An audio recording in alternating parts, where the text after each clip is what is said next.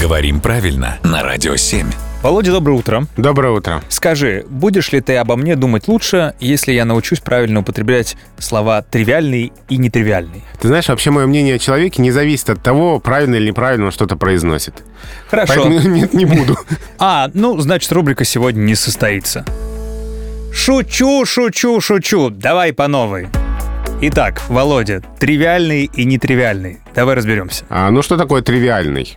Это обыкновенный, заурядный, неоригинальный. А нетривиальный, соответственно, незаурядный. Выдающийся. Да. Вот откуда все это происходит? А, тривиальный, тривиум — это сложение слов «три», что значит «три», Мгм. и «виа», то есть «дорога». Три дороги. Да, то есть это буквально перекресток трех дорог. Макар, что ли? Э, Ну, там больше дорог, по-моему. Да.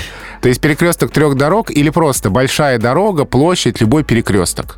И получается, что тривиальный — это то, что валяется на большой дороге. То, что избито обычно, заурядно. То есть можно было бы сказать, например, шутки у вас прям с дороги. Э, Да, и с точки С зрения истории большой языка дороги. ты был бы прав совершенно, да. Но звучало бы странно. Спасибо, Володя, за хорошую историю.